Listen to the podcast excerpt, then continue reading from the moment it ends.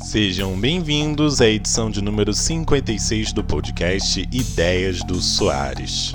E o tema de hoje são o que é fintechs, o que é startups e o que são empresas unicórnio. É muito comum hoje em dia nós ouvirmos os termos startups e fintechs, mas muitas vezes é difícil saber o que, que essas palavras significam e ao que elas se referem.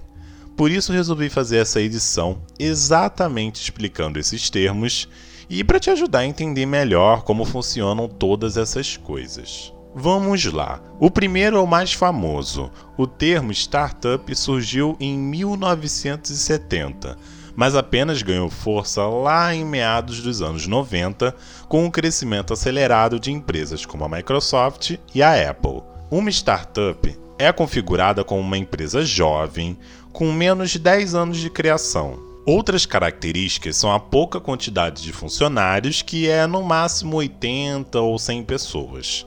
Os lucros também não podem ser maiores do que 20 milhões de dólares.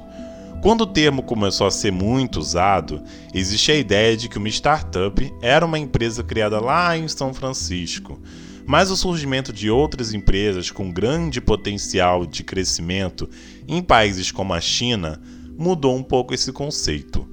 Um exemplo é o aplicativo TikTok, que é considerada a startup mais valiosa do mundo.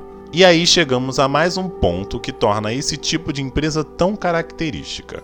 As startups são companhias que chegam ao mercado com um enorme potencial de crescimento. Muitas delas, como o Uber e o iFood, chegam como soluções e oferecem facilidades para atividades do dia a dia, Outras, como eu citei o caso do TikTok, prometem uma nova experiência ao usar a internet. Vale lembrar que para essas empresas, que hoje já geram centenas de milhões de dólares, é usado o termo startup graduada, como uma forma de diferenciar essas companhias bilionárias de outras que ainda estão lutando para sobreviver no mercado. Por fim, vale destacar que nem sempre uma startup é uma empresa de tecnologia, mas geralmente é isso que acontece. Agora vamos para o próximo termo: fintechs.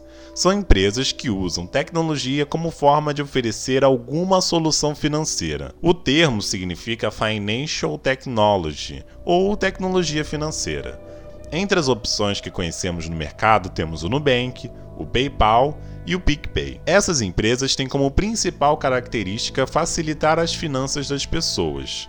Elas não têm agência presencial, todas usam a internet para conectar os consumidores às soluções, isso tudo sem nem mesmo a necessidade de conversar com um atendente. As fintechs não são necessariamente uma empresa, elas se referem a uma tecnologia. O Bitcoin, por exemplo, pode ser considerado uma tecnologia financeira, já que é um método completamente novo e revolucionário de fazer transações na internet.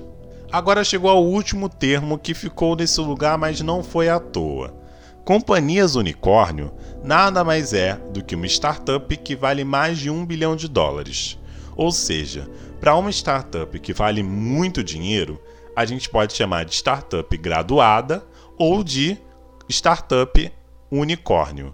O termo, é claro, visa delimitar um pequeno grupo de empresas que têm o privilégio de serem chamadas de startup unicórnio. No caso, apenas 0,7% das startups podem ser consideradas unicórnio. Esse nome foi dado por fundos de investimento, que sempre procuram a oportunidade de ver seus lucros aumentarem cada vez mais.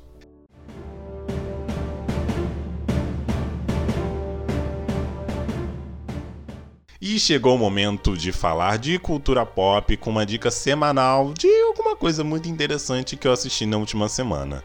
A dica dessa semana vai para um dos maiores acontecimentos da história recente do cinema. Sim, estou falando de Liga da Justiça Snyder Cut. O filme que surgiu de um movimento iniciado no Twitter traz uma outra visão do filme de Liga da Justiça anunciado em 2017, dessa vez pelo diretor Zack Snyder. A nova versão também conta com os mesmos atores presentes na versão original, como Flash interpretado por Ezra Miller e Gal Gadot como Mulher Maravilha. Mas é uma nova experiência imersiva de 4 horas no que deveria ter sido o filme original. O filme está disponível para aluguel nas principais locadoras online. Então é isso, pessoal. Esse foi o podcast 10 do Soares. Nos vemos na próxima edição. Continuem acompanhando nas principais plataformas de streaming e até a próxima.